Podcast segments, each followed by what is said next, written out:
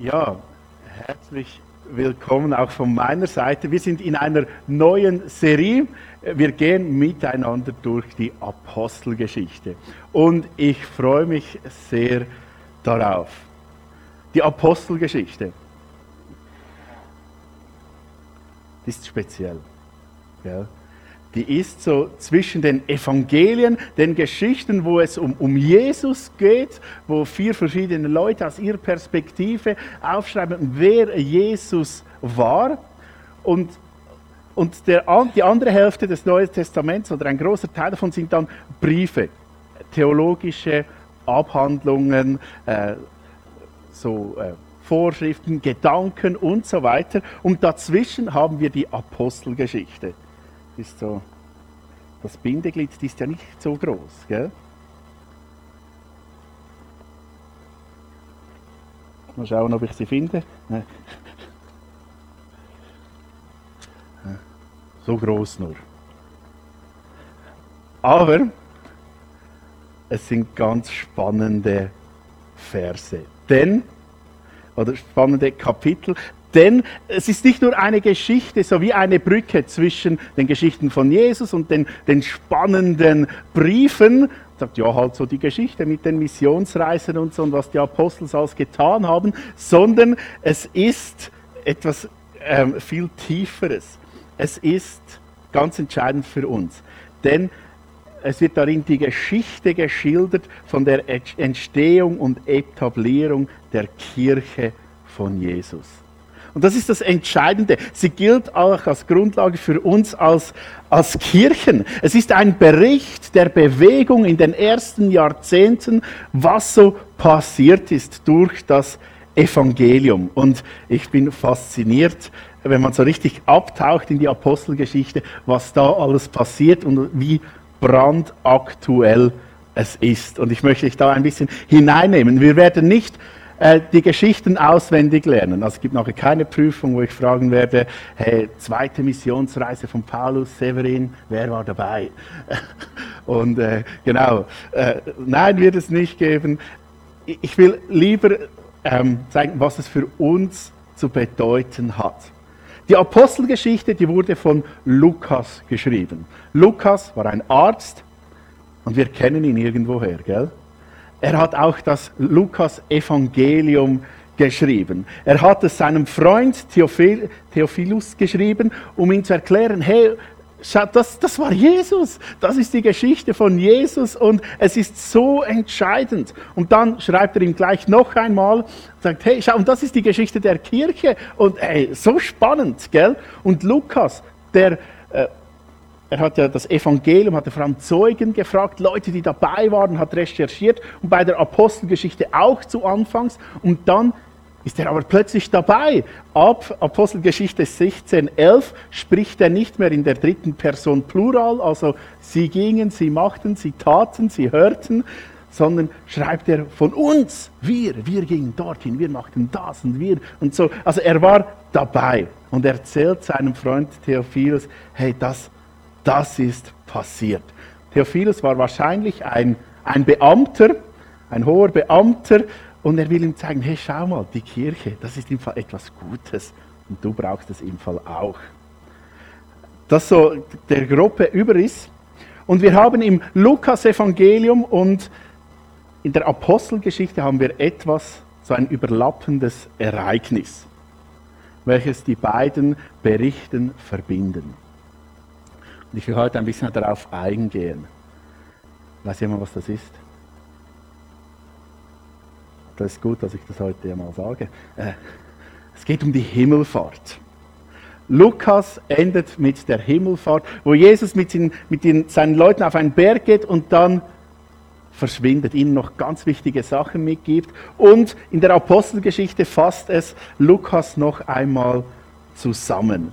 Und ich will heute ein bisschen auf diese Stelle eingehen und etwas ganz Wichtiges herausziehen. Lesen wir doch zuerst im Lukas-Evangelium, was da so steht.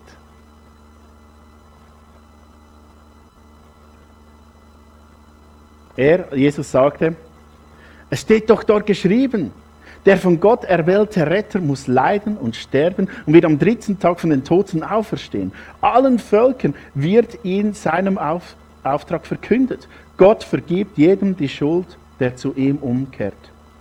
Das soll zuerst in Jerusalem geschehen. Ihr selbst habt miterlebt, dass Gottes Zusagen in Erfüllung gegangen sind. Ihr seid meine Zeugen. Ich werde den Heiligen Geist zu euch herabsenden, der mein Vater euch versprochen hat. Bleibt hier in Jerusalem, bis ihr diese Kraft von oben empfangen habt. Jesus führte seine Jünger von Jerusalem nach Bethanien. Er segnete sie mit erhobenen Händen. Noch während er sie segnete, entfernte er sich von ihnen und wurde zum Himmel emporgehoben. Die Jünger fielen vor ihm nieder. Danach kehrten sie voller Freude nach Jerusalem zurück. Von da an gingen sie immer wieder in den Tempel, um Gott zu loben und ihm zu danken. Okay, das ist so, äh, was Lukas in seinem ersten Bericht schildert. Ganz spannend, wir werden nachher ein paar Aspekte herausziehen. Und in der Apostelgeschichte schreibt er folgendes. Er beschreibt dasselbe Ereignis. Aber ihr werdet den Heiligen Geist empfangen und durch seine Kraft meine Zeugen sein in Jerusalem und ganz Judäa, in Samaria und überall auf der Erde. Jesus sagt ihnen, hey, ihr bekommt von mir einen Auftrag. Das ist so das überlappende Ereignis. Ich gebe euch einen Auftrag. Kann das jemand von euch rauslesen, was der Auftrag sein könnte?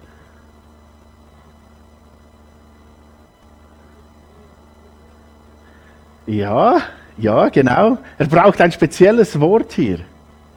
Zeugen, genau. Er sagt, seid meine Zeugen.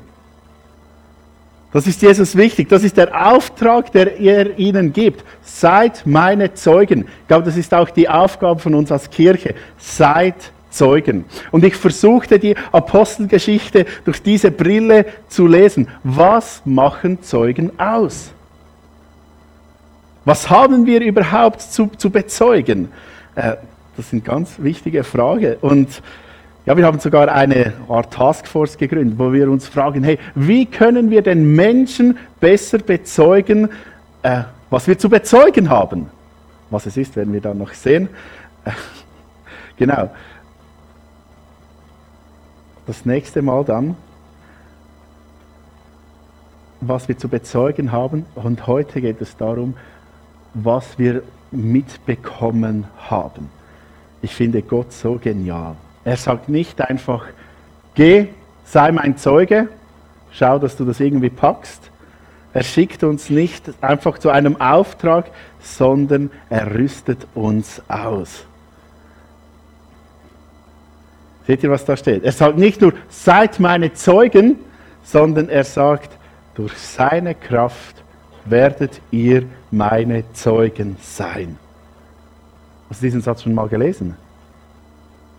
Durch seine Kraft werdet ihr Zeugen sein. Es braucht eine wichtige Reihenfolge.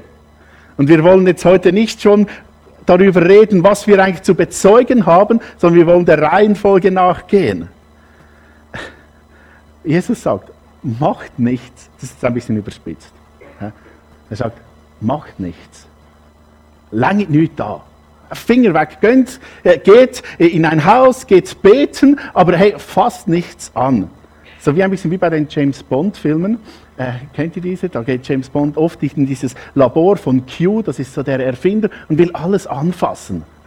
Und er sagt, nein, lange nicht da. Oder wenn ich, mein Sohn hat so einen Traktor zum Geburtstag bekommen, so einen Tratti-Traktor, und er wollte mir helfen zusammenbauen. Und ja, ich finde es schön, aber irgendwann kommt der Moment, wo du sagen musst, hey, weißt du was, jetzt äh, lang nicht da. Ähm, wir warten mal, bis wir alles zusammen haben. Und, so. und ähnlich ist es jetzt hier bei Jesus, sagt, hey, macht doch nichts. Wartet. Ihr könnt es nämlich noch gar nichts. Und das ist ganz entscheidend. Manchmal haben wir nämlich das Gefühl, wir müssen äh, sei andersrum. Wir müssen etwas für Gott tun, ihm dienen, spenden, weiß nicht auch was, damit er uns etwas gibt, damit wir ausgerüstet sind für irgendetwas. Aber das ist komplett falsch. Gott erfüllt uns, Gott befähigt uns und dann geht's los. Du und ich, wir beide persönlich brauchen das, die Ausrüstung vom Heiligen Geist, bevor wir etwas für Gott tun können. Und das brauchen wir auch als Kirche. Das ist so entscheidend. Wir können nicht Kirche sein, ohne dass der Heilige Geist uns ähm, befähigt, und zwar jeden einzelnen von uns. Da habe ich so zwei Grundsätze. Ähm, Grundsatz 1, eben ohne Heiligen Geist gibt es keine Kirche. Vielleicht noch falsch. Ohne Heiligen Geist gibt es keine Kirche oder sie verliert an Bedeutung.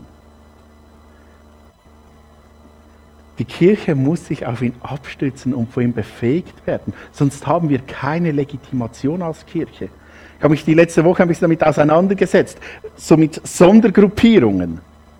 Oder Kirchen, die, die nicht wirklich Jesus nachfolgen. Eine Kirche, die ohne Heiligen Geist funktioniert, entweder nur mit Macht also wenn ich Macht habe über andere Menschen und sage, ihr müsst kommen, ihr müsst das tun und so ein Machtkonstrukt da sind, oder wenn es eine charismatische Persönlichkeit ist, wo alle nachher und sagen, hey, du bist toll, du bist gut, das wollen wir auch, dann funktioniert es.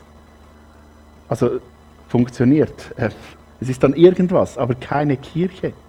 Jesus muss im Mittelpunkt sein. Wir müssen vom Heiligen Geist befähigt werden. Schau, Pfingsten das ist ja nachher im nächsten Kapitel. Im Pfingsten, da wurde die, die Kirche gegründet, die Geburtsstunde. Leute wurden erfüllt, bevollmächtigt, überführt und es änderte alles. Und manchmal feiern wir Pfingsten als ein Fest, das einmal war. Wir sagen uns, ja, vor 2000 Jahren, da waren es noch Zeiten, da sprachen wir, sprachen Leute in anderen Sprachen, da geschahen Wunder und so weiter. Wir erzählen eine Geschichte, die mal war und nicht mehr da ist, sehnen uns vielleicht zurück nach diesen Zeiten. Aber eigentlich ist das falsch. Am Pfingsten feiern wir, dass der Heilige Geist gekommen ist und immer noch da ist. Otto Bruder, äh, ein, hat einen wunderbaren Kommentar über die Apostelgeschichte geschrieben, vor über 80 Jahren. Er hat geschrieben, was aber geschieht am Pfingsten, ist die Schöpfung der Gemeinde Jesu Christi auf Erde.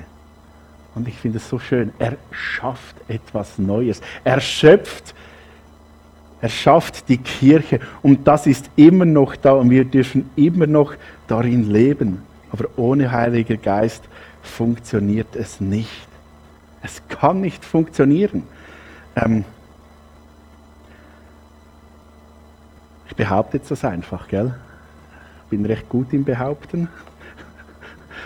Und ich habe gelernt, wer möglichst laut behauptet, der hat auch Recht in unserer Gesellschaft.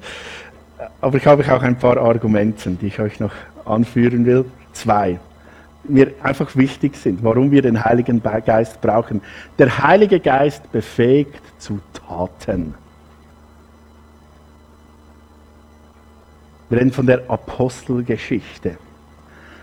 Aber äh, in anderen Sprachen wird von den Taten der Aposteln geredet in fast allen. Und im griechischen Grundtext wo, äh, oder in den Abschriften, wo das versendet wurde, steht auch nicht das Wort Geschichte, sondern im griechischen Praxeis.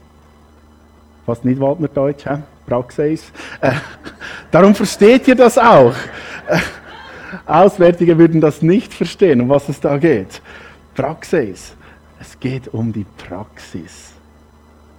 Es geht um etwas, was passiert. Es geht um die Taten. Da läuft etwas. Aber es geht nicht nur um die Taten der Apostel, wie gute Typen die sie waren, sondern es geht vielmehr um die Taten des Heiligen Geistes durch die Apostel. So hat es John MacArthur formuliert. Die Taten des Heiligen Geistes durch die Apostel. Es geht um das, was der Heilige Geist wirkt. Der Heilige Geist wirkt in den Menschen, die bereit sind, sich brauchen zu lassen. Er gibt zum Beispiel Standhaftigkeit.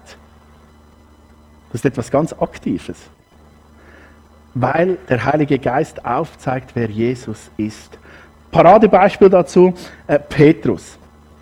Ihr kennt wahrscheinlich die Geschichte, als Jesus äh, gefangen genommen war, war er ja da im Vorhof und haben die Leute gefragt, hey Petrus, gehörst du, du gehörst doch auch zu Jesus. Er war drei Jahre lang mit Jesus unterwegs. Er, er, sah Jesus durch das Fenster. Er hat gesehen, wie Menschen auferstanden sind. Er hat Wunder gesehen. Er konnte auf dem Wasser laufen und so weiter. Und wisst ihr, was Petrus sagt? Er, er sieht Jesus in dieser Zeit. Er sagt, keine Ahnung, wer das ist. Nein, nein, ich kenne ihn nicht. Äh, und das dreimal. Ja, Petrus, was willst du noch mehr? Ein bisschen später, nach Pfingsten. Jesus ist weg. Jesus ist nicht mehr da. Und dann wird er bedroht vom Hohen Rat, dass sie weiß nicht was antun. Und was sagt Petrus? Ich kann nicht anders, als ihn zu bezeugen. Er wird bedroht und er kann nicht anders. Er sagt, nein, und ich halte an Jesus fest. Ja, was ist passiert? Was gibt ihm die Standhaftigkeit, wenn Jesus nicht mehr da ist? Der Heilige Geist in ihm. Er hat jetzt begriffen, wer Jesus wirklich ist. Und so geht es der ganzen Bewegung. Er und Johannes kommen vor den Hohen Rat, dann äh, werden sie bedroht, gehen zurück in, in ihr Haus. Das sind schon verrückte Leute. Also verrückt, im guten Sinne kommen sie zusammen und dann heißt es, als sie gebetet haben, bebte die Erde an dem Ort, wo sie zusammengekommen waren. Sie wurden alle mit dem Heiligen Geist erfüllt und verkündeten furchtlos Gottes Botschaft. Der Heilige Geist ist der, der das schafft. Sie waren nicht einfach nur glücklich und so, sondern hey, sie gingen raus und egal was die anderen denken, wir sind standhaft, wir bezeugen Jesus. Der Heilige Geist befähigt zu diesen Taten. Und er befähigt auch zu Wunder. Das ist auch das, was wir sehen. Er gibt übernatürliche Gaben und jede Person, die zu Jesus gehört, hat den Heiligen Geist und einen Teil dieser Gaben. Die Frage ist, ob wir daran glauben und ob wir uns darauf einlassen wollen. Aber äh, Gott wirkt in uns. Und ich finde es so schön, es gibt ja noch diese Geschichte, Apostel 3, wo ähm, Petrus und Johannes zum Tempel gehen und dann dieser Lahme da ist. Und er fragt, der bettelt und fragt, gib mir Geld. Und was ist die Antwort ähm, von Petrus und seinem Freund? Ab Vers 6. Doch Petrus sagte, Geld habe ich nicht, aber was ich habe, will ich dir geben. Im Namen von Jesus Christus aus Nazareth steh auf und geh. Er sagt, ich, ich habe nichts. Ich habe kein Geld, ich habe keine Macht, ich habe keine soziale ähm, Macht, weiß auch nicht was. Ich habe nichts außer Jesus. Und in seinem Namen sage ich, steh auf und geh. Der Heilige Geist bewirkt zu Taten. Und dann springt er umher, lobt Gott. Ich finde das so schön. Gell? Bei Wunder geht es immer darum, dass Gott verherrlicht wird. Wunder weisen immer auf Gott hin und sind auch keine Selbstläufer. Nicht alle werden geheilt, auch nicht von Jesus. Und eine Heilung war auch nie etwas Endgültiges. Also alle Geheilten, die in der Bibel vorkommen, sind ja irgendwann mal wieder gestorben aber sie weisen alle auf Jesus hin. Auf Jesus, der allen Schmerz trägt, der alles Leid auf sich genommen hat und der eines Tages alles neu machen wird. Wunder zeigen die Größe Gottes. Und Wunder sind kein Druckmittel. Ja, manchmal, vielleicht hast du das auch schon gedacht. Würde doch Gott ein Wunder machen, dann würden alle anderen auch glauben. Dann könnten sie ja nicht anders. Nicht alle, die Wunder erleben, werden zu Gläubigen. Zur Zeit Jesus, Leute haben ihn verflucht, weil er Wunder gemacht hatte. Und ich sah auch schon zu viele Leute, die über Wunder redeten, die sie erlebt haben und dann wieder weg von Gott kamen. Wunder ist kein Druckmittel, sondern zeigt die Größe Gottes. Schlussendlich geht es immer nur um mein Herz und um meine Bereitschaft. Bin ich bereit, Jesus nachzufolgen? Und jedes Glied in der Kirche muss sich diese Frage stellen, wie kann ich Gott dienen? Wie hat er mich ausgerüstet, damit ich ihm dienen kann? Das ist so die erste Befähigung. Wir werden noch ein paar Wunder sehen in der Apostelgeschichte. Aber der Heilige Geist befähigt zu Taten. Er befähigt und dann tun wir. Der zweite Grundsatz, warum wir den Heiligen Geist brauchen, das ist auch ein Wunder. Der Heilige Geist befähigt zur Einheit. Was wir sehen in der Apostelgeschichte, dass die Leute, die Jesus lieben, zu einer Einheit wurden. Das ist ja auch ein Teil des Pfingstwunders. Plötzlich können alle zusammen reden, egal von wo sie herkommen. Sie kommen zusammen und können zusammen Gott loben, ihn preisen, ihn verstehen. Es führt zu einer Einheit. Es kommen Leute aus verschiedenen Ländern, Herkunften, politischen Einstellungen, Gesellschaftsschichten und so weiter, kommen alle zusammen um Gott anzubeten und ein Licht in die Welt zu tragen. Sie gehören alle zusammen, auch wenn sie total unterschiedlich sind. Wie ist das möglich? Wie ist das möglich, dass auch hier Leute sitzen, die sich nicht kennen würden? Die zusammen in der Cafeteria sitzen, die sich sonst vielleicht nicht einmal begrüßen würden, weil man so unterschiedlich ist. Was führt dazu? Paulus schreibt im 1. Korintherbrief 12, 12 bis 13, so wie unser Leib aus vielen Gliedern besteht und diese Glieder einen Leib bilden, so ist es auch bei Christus. Sein Leib, die Gemeinde, besteht aus vielen Gliedern und ist doch ein einziger Leib. Denn wir alle sind mit demselben Geist getauft worden und gehören dadurch zu dem einen Leib von Christus. Ganz gleich, ob wir nun Juden oder Griechen, Sklave oder Freie sind. Alle sind wir mit demselben Geist erfüllt worden. Wir gehören zusammen. Also alle, die den Geist Gottes haben, wir gehören zusammen. Und das kommt so oft durch in der Bibel. Epheser 4, 1 bis 4. Ach, wie liebe ich diese Verse. Ich ermahne euch nun, ich, der Gefangene im Herrn, wandelt würdig der Berufung, mit der ihr berufen worden seid. Mit aller Demut und Sanftmut, mit Langmut, ich liebe diesen Satz, einander in Liebe ertragend. Befleißigt euch, die Einheit des Geistes zu bewahren durch das Band des Friedens. Ein Leib und ein Geist, wie ihr auch berufen worden seid, in einer Hoffnung eurer Berufung. Hey, der Heilige Geist ermöglicht uns die Beziehung zu Gott. Ja, das ist ja das, was er macht in erster Linie. Er ermöglicht uns die Beziehung zu Gott und macht uns zu seinen Kindern. Er macht uns zu einer Einheit mit Gott. Und dadurch, dass, dass ich einer Einheit mit Gott bin. Und Fritz auch. Und Robin auch. Und Franz auch. Und, und alle ihr auch, macht es uns zu einer Einheit, weil wir zu ihm gehören. Und diese Einheit macht die Kirche aus und kann nur vom Heiligen Geist geschenkt werden. Und zwar weil es, wenn wir leben, es nicht mehr um uns geht, sondern um Gott. Wir sind nicht mehr für unsere eigenen Interesse da. Es geht uns nicht um unsere Macht, um unseren Einfluss oder sonst irgendetwas, sondern es geht uns in erster Linie um Gott. Wir sind für Gott, dass sein Reich kommt, sein Wille geschieht, hier auf Erden, auch im Himmel es, es gibt unserem Leben eine völlig neue Ausrichtung, wenn der Heilige Geist wirkt. Und das wirkt sich auch im Miteinander aus. Und Jesus sagt ja auch, an der Liebe werdet ihr, werden die anderen erkennen, dass ihr zu mir gehört. Die Einheit.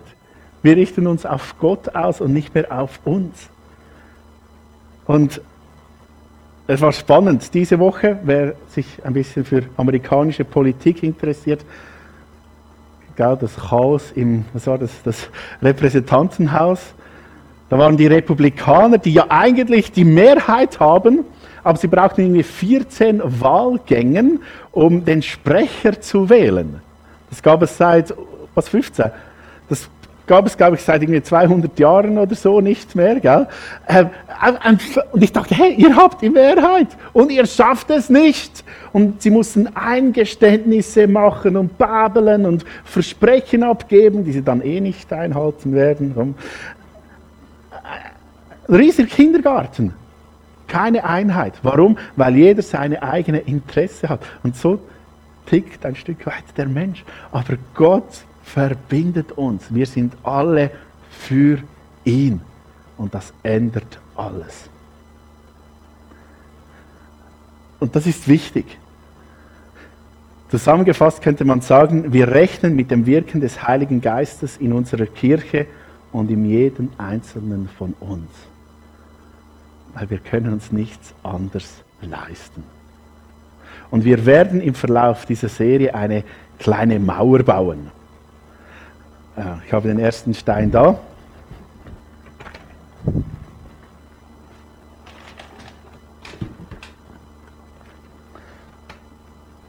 Eine symbolische Mauer, nicht eine zwischen mir und euch oder so. Wir werden jeden Sonntag einen Stein aufbauen mit so wichtigen Basics für unser Gemeindeleben für das, was wir aus den Predigten herausnehmen, was wirklich wichtig ist, auf was die Kirche steht. Ja, und auf diesem Stein steht, wir rechnen mit dem Wirken des Heiligen Geistes in unserer Kirche und in jedem Einzelnen von uns. Das ist so entscheidend. Und ich wünsche mir, dass das zu einem festen Bestandteil von uns wird, von unserem Gedankengut. Wir brauchen den Heiligen Geist. Wir als Kirche, wir als Einzelne, weil er uns befähigt. Zu Taten, zur Einheit, zur Liebe, zu ganz vielen Sachen. Er ist der Befähiger und ohne ihn geht es nicht. Ich möchte beten.